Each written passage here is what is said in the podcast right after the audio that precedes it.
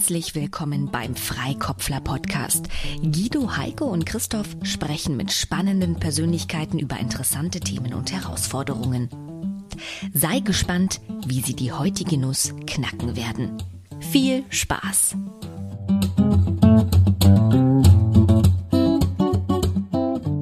Herzlich willkommen, Astrid Kuhlmeier.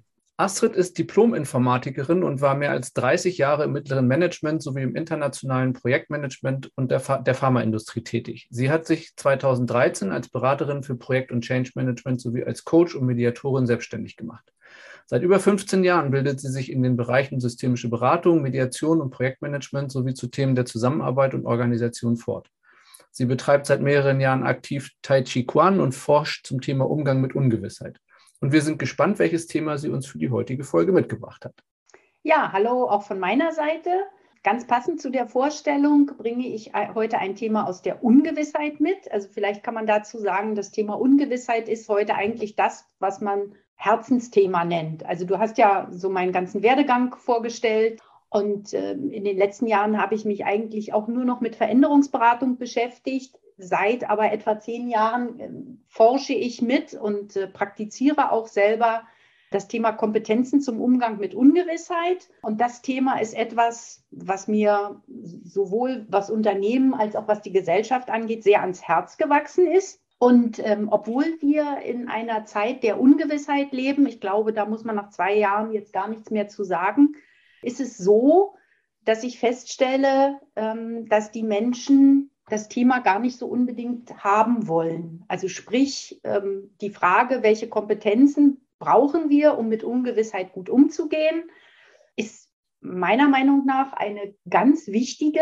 auch in der aktuellen Situation, auch in der Situation, die nach der Krise, vor der nächsten Krise auf uns zukommen wird. Aber ich stelle fest, Menschen springen da gar nicht so begeistert drauf auf wie ich. Und genau die Frage stelle ich mir immer, warum ist das so? Was gibt es für Möglichkeiten, Menschen noch zu begeistern? So als Rahmenbedingung dazu vielleicht, in diesem Thema muss ich auch nicht zwingend mein Geld verdienen. Also es geht jetzt nicht darum, dass ich sage mal marktwirtschaftlich zu vermarkten, sondern mir geht es wirklich darum, wie kriegen wir diese Gesellschaft dahin, aus ihrem bisherigen Denken, in dem sie ja sehr kontrollorientiert ist. Also jetzt kommen so die ersten Hypothesen, äh, die in der Ungewissheitsforschung unterwegs sind, seit dass wir seit der industriellen Revolution sehr viel über Kontrolle uns selber Sicherheit verschaffen. Das bricht jetzt natürlich, wenn wir mal dran denken, aufmachen, Lockdown, ja, nein, ne, all diese Dinge wo immer gefragt wird, ja, wann planen wir denn, wann ist denn der sogenannte Freedom Day oder so, ne? Diese ganzen Diskussionen kommen ja aus unserer Kontrollmechanik. Also wir wollen wissen, wie die Zukunft ist. Das ist in Ungewissheit keine intelligente Lösung, sage ich mal so ganz vorsichtig. Und darum geht es mir zu gucken, wie können wir diese anderen Kompetenzen, die es in Ungewissheit braucht, damit solche Fragen für uns vielleicht nicht mehr ganz so relevant sind, sondern wir uns wirklich um Ungewissheit kümmern können, wie kann man die in Anführungsstrichen an die Gesellschaft rantragen?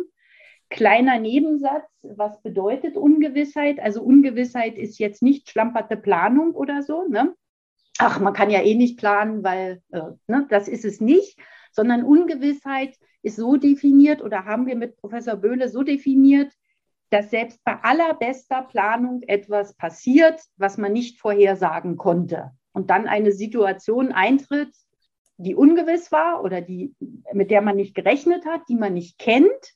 Und in dieser Ungewissheit, in unserem verzweifelten Versuch, dagegen zu steuern, tritt erneute Ungewissheit ein. Dann sind wir endgültig irritiert, nennt sich Ungewissheit zweiter Ordnung, und da was draus zu machen, da steckt, und auch das sagt die Forschung, ökonomisches Potenzial drin. Also sprich die Chance.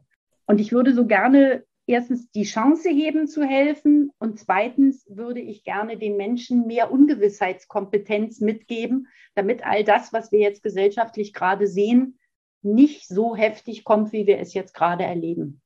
So, das ist so mal ein Aufriss um das Thema. Fragestunde. Fragestunde. Ja. Und dann gehe ich rein, genau. Ja. Wie, woran, woran, merkst du, dass ja, okay, ähm, allein die, die Worte, die ich jetzt gleich verwenden werde, ist ja schon was mit Merken, ne? Also, dass da wenig Begeisterung. Also hast du da konkrete Sachen? Also wo was probierst du und woran merkst du dann, oh, mhm. die gehen die Gesichtszüge, entgleisen die oder, oder woran merkst du, dass die Begeisterung nicht so ist, wie du sie dir wünschst, erhoffst, erträumst? Na, ihr wisst ja, dass ich relativ viel publiziere. Also was heißt publiziere? Also ich habe sowohl ähm, mit Wissenschaftlern publiziert, bei der GPM zum Beispiel 2016, äh, da komme ich sogar als eine der Basisdinge, auf die ich aus, da gibt es richtig von vom Umgang mit Ungewissheit in Projekten. Hätte aus meiner Sicht, wenn man Projektmanagement sich anguckt, hätte der Renner werden müssen. Es mhm. gab nicht mal eine Folgeaktivität. So ein Beispiel, wo ich gedacht habe, huch, was ist das? Ja. Wenn ich jetzt gucke, ja, die Artikel bei Michael werden sehr gerne gelesen keine Frage. Aber wofür habe ich letztes Jahr den Award gekriegt? Für systemische Fragebogentechnik. Kein Schwein kümmert sich um die Enterprise oder Lernen von Scotty oder was ich da so alles bringe aus der Ungewissheitsecke. Das wird gelesen, aber da springt man nicht so drauf an. Projektmagazin hat schweren Herzens, weil der Chefredakteur das Thema echt gut fand, haben sie mal so einen Artikel gebracht, sonst sind die ja eher praktischer, auch ein bisschen mit praktischen Übungen dabei und so. Also ist nicht schlecht gelaufen und ist auch im diesjährigen E-Book drin. Aber ich würde es jetzt nicht als, ähm, da entstehen die großen Diskussionen. Da kommt mal eine Frage, ja. Ähm, aber mehr, LinkedIn, Twitter. Nicht. Ja, nichts kann man nicht sagen. Aber es ist nicht mehr als vor der Krise. Und das irritiert mich. Ja, also ich habe es bis 2019 habe ich es verstanden, habe gedacht, wir leben alle so schön hier vor uns hin warum sollen wir uns um Ungewissheit kümmern? Nur seit 2000, also seit zwei Jahren, 2020 ist ja eher, sind wir drin. Ist es dir mal irgendwann gelungen, dass du, äh, dass du so einen Impuls gesetzt hast und gedacht hast, so, boah, also dass, dass das, dass so der Effekt eingetreten ist, vielleicht auch nur in einem kleinen Rahmen, den du dir gewünscht hättest oder den du dir gewünscht hast? naja, in den, in den Kongressen oder also wenn du in Kongressen redest, wenn du tingelst, also wir sind ja auch mit der Expertise getingelt, ähm, dann kommen die Leute immer und sind total begeistert. Oh ja, super und so. Oder wenn ich in einen kleinen Workshop gehe und mit, mit Menschen, ich arbeite jetzt dann ja auch sehr viel lokal mit, also sehr viel, aber ich arbeite lokal mit Menschen, die sich so um das Thema Ungewissheit, dahinter steckt ja immer die Frage, wie werde ich sicher? Auch dann, wenn ich nicht planen und kontrollieren kann. Und wenn ich mich um die Themen mit Menschen kümmere, merke ich, da passiert was. Aber wenn sie dann zu Hause sind, hörst du vielleicht noch von 10 bis 15 Prozent was. Und also, also in der Unsicher Ungewissheitsblase funktioniert aber da also mal nie da außerhalb der entsprechenden. Ja, also ich habe ein paar Leute erlebt, die dann irgendeine Kleinigkeit ändern oder so. Und das ist schon immer so ein großes Highlight. Okay ein Thema könnte, also ich, ich habe ein paar Hypothesen, was es sein könnte. Also wir lassen natürlich ungerne Kontrolle los. Der Fritz Böhle sagt ähm, aufgrund seiner, seiner sozialwissenschaftlichen Studien, Ungewissheit ist einfach in unserer Gesellschaft defizitär besetzt. Begriffe wie Management, Innovationsmanagement, so für mich die Kolportierung des Begriffes Innovation überhaupt, zeigen das. Also selbst Innovation wollen wir kontrollieren. Das ist mit Sicherheit ein Thema. Das zweite Thema, was sehr unangenehm dann auch noch dazu kommt, das hat mich auch vorher schon in der Beratung ein bisschen mitverfolgt. Ungewissheitskompetenz geht nicht ohne Körper. Also es ist kein kognitiver Vorgang alleine, sondern es ist immer der Körper dabei. Und das lässt unser gesellschaftliches Denken schwer zu. Also Körper ist eher sowas, was zu funktionieren hat, was uns Spaß macht, ja, Leistungssport, Sport okay. muss erholt werden, damit der Rest funktioniert. Aber die Idee, dass es eine Intelligenz im Körper gibt, äh, ist auch eine, die neben der Akzeptanz von Ungewissheit schwer ist. Ganz zentral ist ja in der Ungewissheit das Thema Angst. Wie habt ihr das bislang adressiert in dem Kontext? also ähm, als Systemiker adressiere ich zwar Angst durchaus, äh, nenne es aber mangelnde Sicherheit.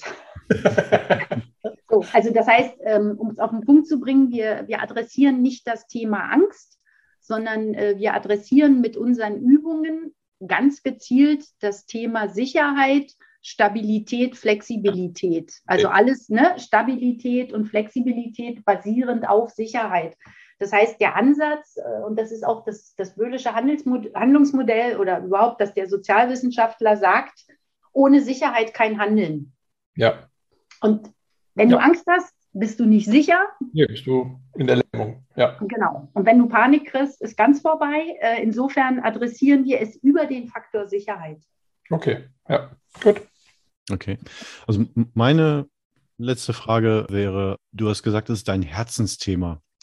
Und du hast von Begeisterung gesprochen.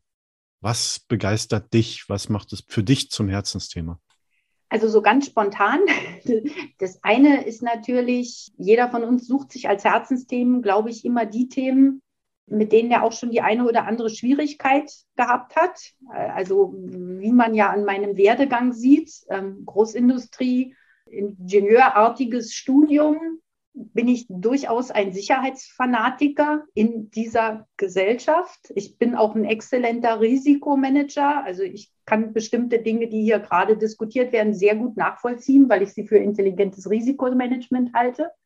Und dann, das ist so die eine Ecke. Also es hat was mit mir zu tun.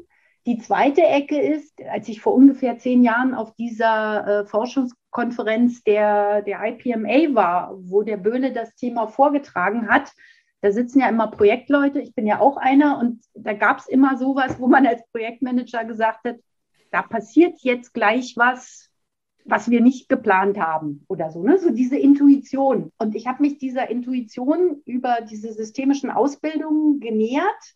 Das begeistert mich auch mal intuitiv, basierend natürlich auf unserem Expertenwissen agieren zu können. Und das ist genau das, was man in Ungewissheit braucht. Also ich finde diese Kombination von Fähigkeiten so als ganzheitliches, äh, das ist genial. Und das braucht es in Ungewissheit. Ähm, bis dahin kommt man auch nur mit dem Kopf klar, bin ich auch. Aber dass der Körper eine Intelligenz hat, das ist was, was mich total begeistert. Ja, und dann, na gut, ich bin ein Freund von Raumschiff Enterprise und so. Und das ist Ungewissheit pur. Das ist auch sozusagen der Lehrfilm schlechthin. Also insofern mochte ich das schon als 15-Jährige irgendwie, fand ich das cool, was die da tun. Ja? So. Aufbruch in neue Galaxien, ja. Genau. genau. Nur die originale Serie oder auch die, die, die Spin-offs und die neueren? Die neueren finde ich jetzt nie, also ich, ich habe immer den Eindruck, dass die am Anfang wirklich auch ein Konzept dahinter hatten. Also die neueren sind ja eher so ja, in die neue Zeit transportiert oder so. Aber äh, also mit dem Kirk hatten die wirklich ein Konzept dahinter, also ich glaube sowohl was, was Naturwissenschaften angeht, als auch was eben solche Sozialwissenschaften angeht. Und auch die zweite Staffel ähm, macht ja noch Tai Chi Chuan, ne? wenn man guckt, Worf, guckt mal auf die Bewegung, das ist nichts anderes, was der da tut. Ähm, also das sind alles so Dinge, wo ich denke, ach, guck mal an. So, also das finde ich sehr intelligent. Bei den neueren habe ich es in der Stärke noch nicht so beobachtet. Gut, müssen wir anfangen, ja. Also Astrid, äh, dann werden wir jetzt mal so eine knappe Viertelstunde über dein Thema reden. Wenn du unbedingt reingrätschen möchtest, dann tu das, aber ansonsten gerne einfach mal. Ich würde jetzt sagen, halt mal die Unsicherheit aus. Ungewissheit. Die Unsicherheit in der Ungewissheit. Genau. Gute Formulierung. Ungewissheit führt bei Menschen zu Unsicherheit. Genau. Ich habe mir ein bisschen was aufgeschrieben hier. Fangen wir an.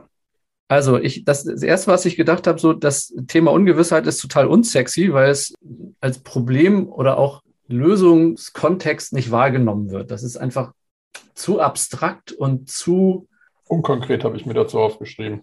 Unkonkret, ja, und auch zu wenig dramatisch also Ungewissheit, ne? Was, ähm, also definiere Ungewissheit. Und ich glaube, ich könnte mir vorstellen, dass die Bilder, die bei jemandem entstehen, der sich mit Effectuation, Un Ungewissheit, also mit diesem, auch mit dem systematischen äh, Ansatz, mit der systematischen Auseinandersetzung noch nicht so weit beschäftigt hat, dass für den Ungewissheit erstmal ein relativ harmloses Wort ist. Und deswegen könnte ich mir vorstellen, dass das eben für eine Bandbreite, die sinnvoll wäre, wenn man da sagt, da steckt viel Potenzial für Lösung der Probleme, die wir haben oder Umgang mit den Herausforderungen, die wir haben drin, dann ist es vielleicht einfach erstmal die falsche Vokabel. Mhm. Und äh, was ich mir aufgeschrieben habe, ist, dass das bei den Menschen, denen wichtig ist, also wie jetzt die nächste Star Trek-Folge, äh, ob die jetzt wieder zurück zu den Roots und, und so weiter ist. Also was läuft auf Netflix, welche Serie habe ich noch nicht zu Ende gesuchtet, äh, ist, dann, und dann kommst du dem mit Ungewissheit, also hm. langweilig, ne? Ähm, also da, und, und wenn man da einen Ansatz draus machen wollen würde, dann könnte man sich überlegen, ähm, wie kriege ich eine Brücke, also wie kriege ich einen Praxisbezug hin? Wie kriege ich das äh, auch so transportiert, dass es auf eine, auf eine leichte Art und Weise Einzug halten kann in meine eigene Realitätskonstruktion? Was ich bei Ungewissheit und Unsicherheit und sowas, was bei mir dann immer kommt, ist so, du kannst es halt nicht greifen. Das ist wie der Nebel des Grauens. Ja. Du hast irgendwas um dich herum, was du nicht begreifen kannst. Also weder, weder haptisch noch irgendwie ähm, psychisch. Und da hilft dann nur Intuition, was, was Astrid ja vorhin schon gesagt hat. Emotionen, die dann losgetreten werden, die du nicht mehr beherrschen kannst unter Umständen. Ne? Also dieses mulmige Gefühl im Bauch. Und dann kommen wir zu diesen drei Nervenzentren. Ne? Also Kopf, Herz, Bauch. Das muss ja irgendwie alles irgendwie halbwegs im Einklang sein, damit du dich auch konkret und auf einem vielleicht für dich handelbaren Abstraktionsgrad mit irgendwas beschäftigst, das zusammenzukriegen, ist eben der Punkt. Und ich glaube, da scheitern wir einfach, weil wir das Bauchgefühl nicht in den Kopf kriegen. Das ist ja, glaube ich, der Punkt. Also die Frage ist, wie öffnen wir uns mehr für Emotionen und Intuition, Heiko? Ich finde den Gedanken, äh, mit dem Christoph angefangen hat, total spannend. Gibt es denn überhaupt irgendein Wort, also ein Begriff, der sexy ist, der mit un anfängt. Ich glaube, alles, was mit un anfängt, ist negativ. Unsexy. Irgendwie Unfug. unsexy, unbehagen, unkontrolliert. Also alles, was mit un anfängt, also gehen wahrscheinlich bei den meisten die Synapsen gleich auf negativ und Abwehr und oh Gottes Willen. Also nicht unbedingt auf Neugierde. Dagegen, wenn du mit sowas kommst, ja, okay, Effectuation ist es auch nicht wirklich sexy, aber sowas wie Intuition war etwas, ne? Da steigen Menschen drauf ein. Serendipity, also wenn ich äh, so Vorträge halte, dann kommt oft der, ah, Serendipity finde ich auch total geil. Ähm, also solche andere Wörter einfach zu benutzen, jetzt nicht zu sagen Ungewissheit umzubranden, sondern einfach mit anderen Wörtern auf andere, auf, auf gewisse Nuancen einzusteigen und das eben eher zu fördern. Nicht Ungewissheitskompetenz, sondern eben ja, Intuition stärken und so weiter. Also vielleicht da tatsächlich einfach andere Wörter zu benutzen. Nicht um es zu verstecken, sondern, ja, Christoph? Ich, ich finde ja, dass das wiederum also ich habe gerade so den Gedanken, wenn man es ein bisschen größer macht und mal so zurückguckt und auf Forschung guckt, Forschungsergebnisse, Vorhersagen, was Klima und so weiter angeht. Forschung hat einfach echt ein Marketingproblem. Die, die sagen ja schon seit 30, 40 Jahren irgendwie, die Leute hört auf, das CO2 in die, in die Atmosphäre zu blasen und alle anderen sagen so, oh, langweilig, bei, bei äh, Marvel knallt es irgendwie doller als bei dir in, der, in deinem ähm, Forschungslabor. Das ist alles so, so, so trocken und so unsexy und, und unattraktiv. Und das meinte ich vorhin auch mit Brücken bauen. Wenn ich als Forscher wirklich tief in so ein Thema einsteige, ein Thema, von dem ich dann beim Forschen ja auch erst merke, Alter, da steckt so viel Potenzial drin, bestimmte Themen, bestimmte Herausforderungen anders anzugehen, besser damit umzugehen, dann muss ich ja auch irgendwie gucken, wie, wie kriege ich das denn transportiert? Also wie ist dann die Brücke, wie muss ich das Thema anschlussfähig machen, damit jemand, der nicht daran geforscht hat, also der nicht diesen Wissensvorsprung hat, den ich habe, wie kriege ich den dahin, dass der ein, ein Gefühl dafür entwickelt oder eine, eine Ahnung davon kriegt, worum es dabei im Kern eigentlich geht? Das meine ich mit, mit Forschung hat ein, Marke, ein grundsätzlich ein Marketingproblem. Also Forschung kommt oft mit irgendwie, also die Forschung, glaube ich, die du meinst, kommt mit irgendwelchen unangenehmen Themen um die Ecke, um das Thema unten dann nochmal reinzubringen. Ähm, es gibt und, aber auch Forschung, die dazu geführt hat, dass wir Smartphones benutzen können oder dass wir, ne, dass das Internet funktioniert und keine Ahnung. Also all die, die positiven Ergebnisse von Forschung, die haben ja kein Marketingproblem. Die Frage ist, glaube ich, eher, wie du das in einem positiven ich weiß noch nicht, wie ich die Frage formulieren soll. Wer könnte der Partner sein? Nicht? Also wenn ich Wissen als Forscher Wissen habe in einem Unthema, Ungewissheit, wer könnte ein Partner sein, der aus Ungewissheit Gewissheit macht? Hm. Also wenn ich das ja, nicht selber hinkriege, wir wollen ja nicht Gewissheit wenn machen. ich das als wenn ich das als als derjenige, der das erkannt hat und und die Informationen auch total bereitwillig zur Verfügung stellt, weil das Potenzial drin erkannt hat, wen könnte ich mir als Partner an die Seite holen, der das unwegkriegt, damit es irgendwie attraktiv wird, damit ich mich eher auf die positive oder auf den auf den Ausblick, auf das Potenzial konzentrieren kann, was da drin steckt. Aber es geht ja nicht darum, die, die, die Ungewissheit zu negieren und zu sagen, wie kommen wir zur Gewissheit, sondern es geht ja darum, eben das, was da ist, das zu akzeptieren und damit eben dann Kompetenz aufzubauen und sich dafür auch zu begeistern. Vielleicht, weil du gerade Partner gesagt hast, ich, ich beginne in solchen Seminaren gerne mit einer, also mit, mit einer Frage in der Vorstellungsrunde, dass ich frage, gab es mal einen Zufall, also den du nicht geplant hast, der dein Leben, den du genutzt hast, den du aktiv genutzt hast und der dein Leben verändert hat? Und ganz oft überlegen die Menschen und kommen auf nichts, weil sie denken, oh, ich habe doch eigentlich alles geplant. Aber manchmal kommt dann jemand und sagt, ja, stimmt, mein, mein Lebenspartner, den habe ich äh, eher zufällig kennengelernt. Da war ich auf einer Party.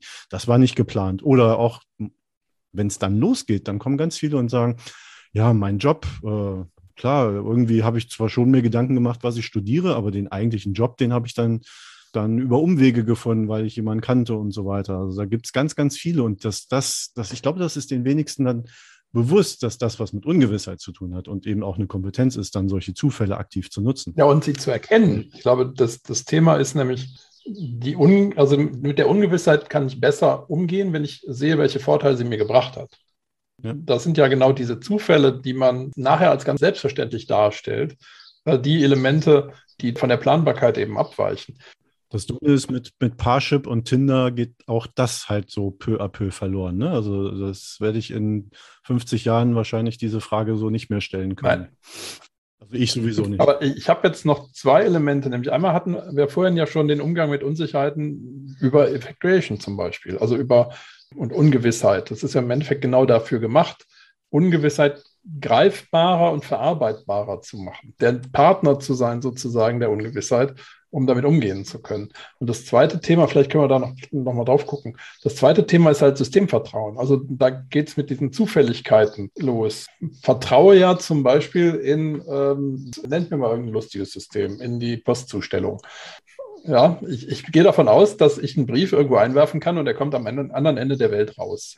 Ähm, das gibt es ja in ganz vielen Bereichen. Und da ist es im Grunde, ähm, haben wir uns Tools geschaffen, haben wir uns Systeme geschaffen, die diese Ungewissheit, ich meine, was weiß ich, was die mit dem Brief zwischendurch veranstalten, ja, irgendwie für uns auffängt. Und das ist eben Systemvertrauen. Also der Vertrauen darin, dass das, was da draußen aufgebaut wurde, irgendwie funktioniert. Da vielleicht auch nochmal so eine Brücke zu finden. Kann sich aber nicht jedes System drauf ausruhen, ne? Nein, aber. Ich spiele gerade die Deutsche Bahn durch den Kopf. Und, und, und, wenn wir da eben dann wieder zurück auf Corona und die das politische System, Regierungssystem kommen, dann äh, bist ja. du halt sehr schnell dann genau eben in dieser Vertrauenskrise. Ne? Was machen die denn da ja, eigentlich? Dann wird es auch nicht mehr lustig. Nein. Ich habe mir noch aufgeschrieben, Kleinigkeiten vielleicht verändern. Also was, welche Kleinigkeiten können das sein? Einfach auch wieder mit dem Aspekt, was ist für jemanden, der in dem Thema noch nicht so drin steckt, vielleicht leistbar? Auch da so dieser, dieser Punkt. Ich glaube, Astrid hatte das vorhin auch ange angemerkt, so in einem Nebensatz. Manchmal gelingt es dann in Kleinigkeiten äh, oder die verändern Kleinigkeiten, wenn sie dem Thema konfrontiert sind und ihnen ähm, Ansätze an die Hand gegeben wurden, damit umzugehen. Dann verändern sie Kleinigkeiten, aber drehen irgendwie nie das große Rad. Und da sind wir Menschen, glaube ich, auch echt träge Tiere, was Gewohnheiten angeht. Ich glaube, wenige von uns können tatsächlich sagen, ich habe mal wirklich ganz radikal von einem Moment auf den anderen was verändert. Also das, das Schlimmste, was mir mal gelungen ist, war mit dem Rauchen aufzuhören von einem Tag auf den anderen. Aber das war es dann auch schon. Und ansonsten, wenn ich so an, an Jobwechsel, vielleicht auch äh, unfreiwillige denke, dann ähm, ist es auch eher ein Anpassen an eine veränderte Rahmenbedingung, aber weniger, weniger ein bewusstes, radikales Verändern von Zuständen oder Gegebenheiten. Bei dem, also was mir gerade eingefallen ist, ist nochmal so ein Wort, nämlich Ungewissheitsroutinen. Also einfach um die, das Bewusstsein für die Ungewissheiten, mit denen wir ständig zu tun haben, nochmal zu schärfen. Und wie Heiko vorhin hatte, ne? also dass du irgendwo reingehst und fragst, was, was ist denn durch Zufall oder durch Ungewissheit? Also welche, welche positiven Ereignisse sind denn für euch entstanden aus einer eigentlich vollständig ungewissen Situation? Ja, wie habt ihr es denn gemeistert und was hat euch dabei geholfen und was für Emotionen dann auch? Was, was ist bei euch passiert? Also hat, habt ihr euch ein gute, hat das ein gutes Gefühl gegeben oder hat das äh, eher ein negatives Gefühl gegeben? Weil ich, also ich glaube, also nochmal zurück auf diese drei Nervenzentren, ne? Kopf, Bauch, Herz. Zwei davon funktionieren eben über Gefühle und Emotionen, die du da damit aufbaust und die da reflektieren, wie du dich damit auch fühlst und Intuition dann da zulässt, beziehungsweise dich da näher hinbringt. Dann, dann habe ich sogar noch zwei, zwei Punkte.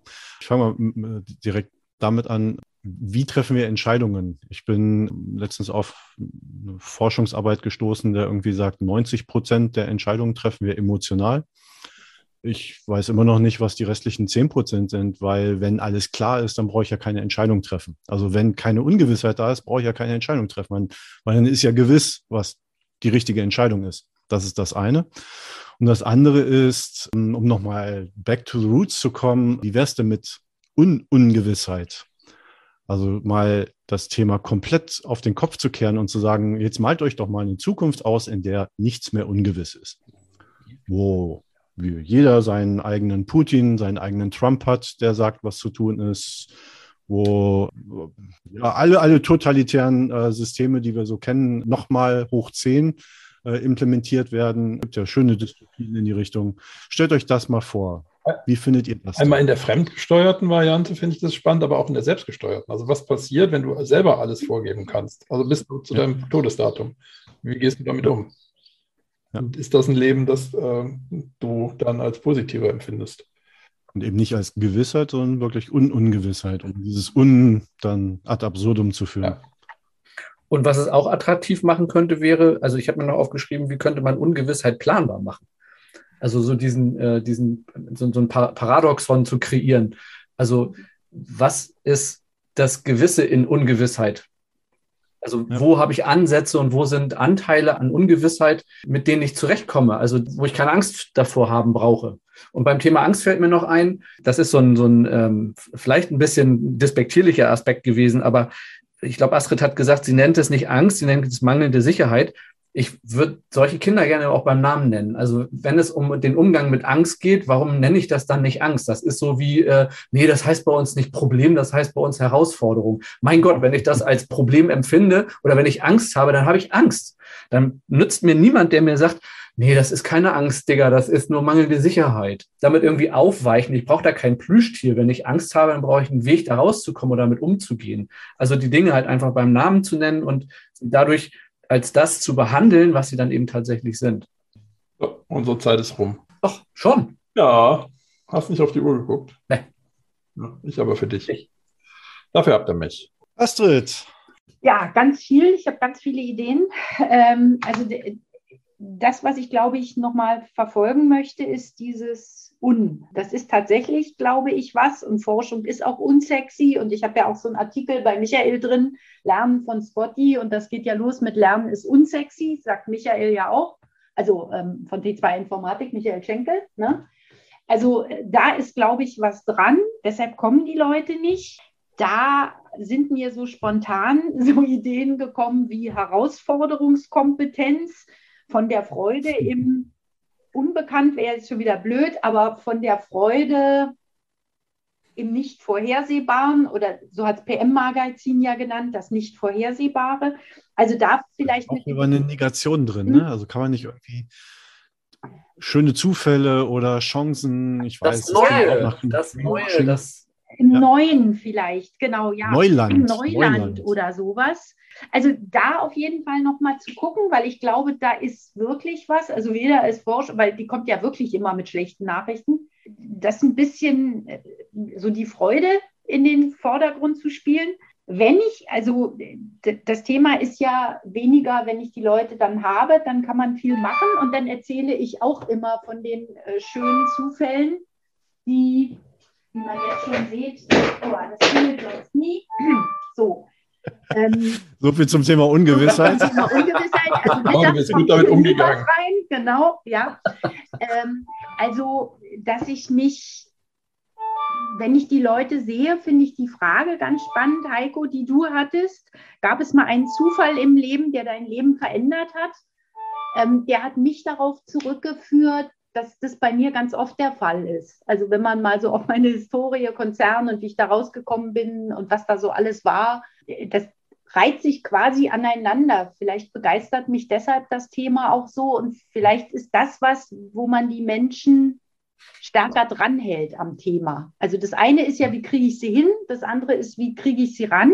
Und da ist das, glaube ich, eine wirklich gute Idee wo ich ein bisschen zweifle, ist Systemvertrauen. Da habe ich auch so meine Zweifel. Also wir haben lange damit auch gekämpft, überhaupt Tools zur Verfügung stellen zu können, weil es Tools eigentlich nicht gibt. Inzwischen bin ich zumindest so weit, dass es so kleine Übungen gibt, die helfen. Und das ist ja auch schon quasi ein Tool. Aber Vertrauen in den Planeten, das ist, glaube ich, ich weiß nicht, da sind wir echt, wenn wir jetzt so auf, heißt es Klimakrise und nicht äh, Krise der Menschheit oder so, ja, also da sind wir ganz weit von weg. Nichtsdestotrotz behalte ich es mal im Auge. Ungewissheitsroutinen finde ich eine coole Idee in Bezug auf äh, Workshops, dass man den Leuten eine Hausaufgabe mitgibt und sagt, führt doch mal zwei Wochen Tagebuch und schaut mal, wo ist eigentlich was passiert, wo ihr gemerkt habt, das hatte ich so gar nicht im Auge. Also, dass man so die Bewusstheit dafür äh, für schärft, das finde ich eine coole Idee. Und dann habe ich noch so ein paar Ideen, also Angst benennen sowieso, ja, vielleicht sollte man es mal adressieren. Also ich habe auch einen Artikel zum Thema Angst bei Michael Schenkel vor. Das ist allerdings ein echt großes Thema, auch psychologisch. Mhm. Und ich hänge da noch in den ganzen Videos von der Verena Kast und so, damit das rund wird und auch auf wirklich zwei Seiten passt. Aber das finde ich gut. Und dann habe ich noch so ein paar Blogideen oder eine Blogidee nochmal ganz konkret.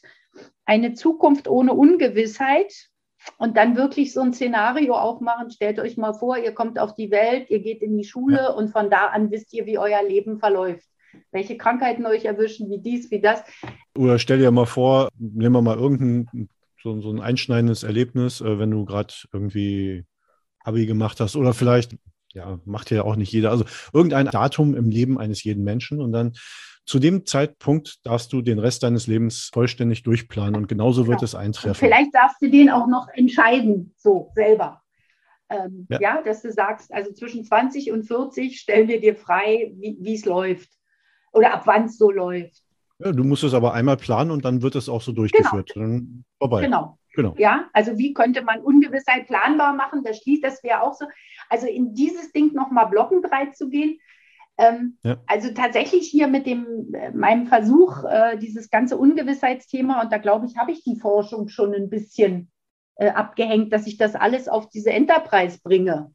Das ja. macht schon was mit dem Thema, dass die Leute sich dem überhaupt widmen. Das merke ich immer wieder. Also wann immer ich in die Vorträge gehe und, und Scotty auftaucht, sind die Leute dabei. Das jetzt vielleicht noch auf ähm, jetzt guckt es mal bei euch an und was würde das bedeuten, wenn das Leben kein Abenteuer mehr wäre, sondern wirklich, du sagst, wo es lang geht. Ähm, nach, ich glaube, nach erster Euphorie, äh, also das ist so das, was ich so an, an Ideen mitgenommen habe.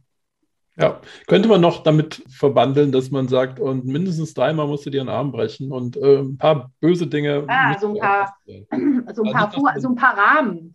Genau, so ein bisschen Rahmenbedingungen reingeben, sonst äh, hat man nachher nur, nur, noch Friede, Freude, Eierkuchen. Ja. Und allein das Datum zu wissen, wann man stirbt, dann wird es. Genau, allein ich glaube, das mit dem Tod, was du vorhin gesagt hast, das ist nochmal, genau, dass du selber, und es gibt einfach eine physische Grenze bei 120, sagt man ja so ungefähr. Und du kannst dir das dann aussuchen und äh, so die letzten drei Jahre sind vielleicht auch nicht die besten oder so. Also äh, ja, da muss es so ein paar miese Rahmenbedingungen geben. Ja. Mhm. Irgendwie so ein langwieriges Leiden muss mit dabei sein.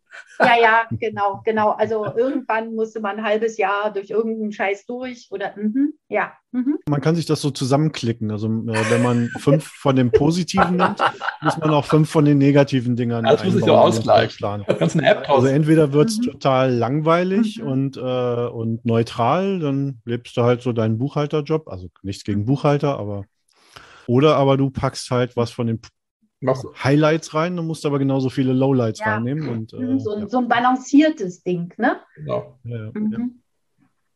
dann, dann, noch eine App programmieren. Dafür.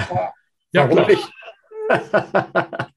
Sehr schön. Die Ungewissheit, nein, die unvorhersehbare App, naja, also jedenfalls die nicht un. Mhm. Also das sind so Ideen, die ich mitnehme, wo ich denke, ja, da kann man noch ein bisschen was machen, glaube ich.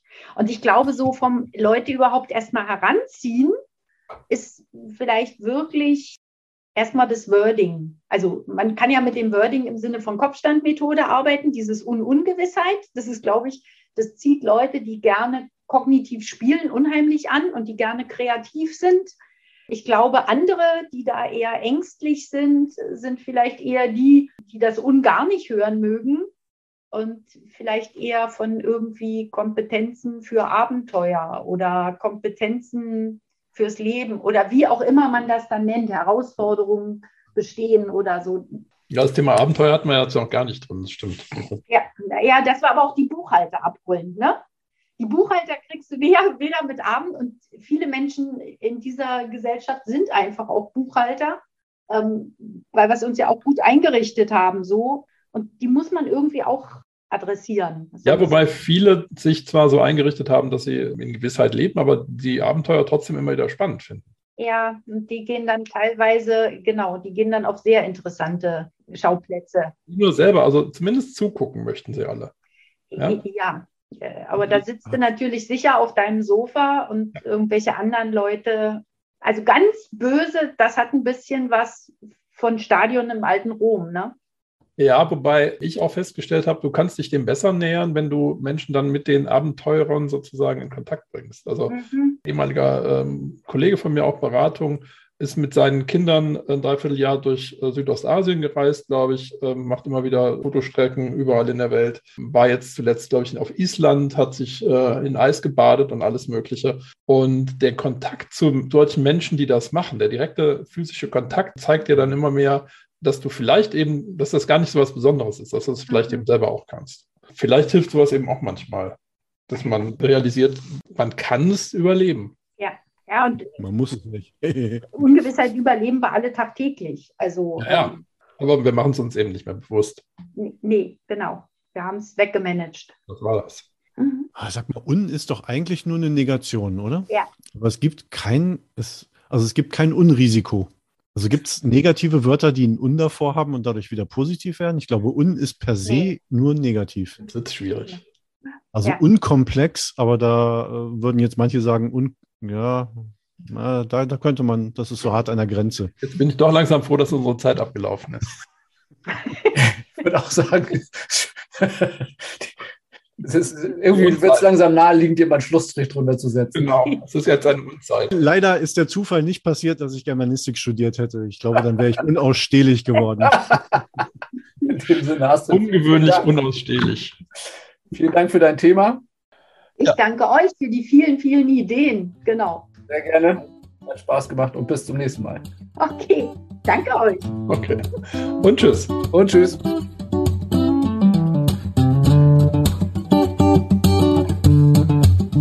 War die heutige Nuss. Wie war's? Und wenn auch du, dein Team oder dein Unternehmen ein kniffliges Problem haben, man kann die Freikopfler auch buchen. Für Workshops, Trainings, Coachings und zum Freikopflern, wie gerade eben.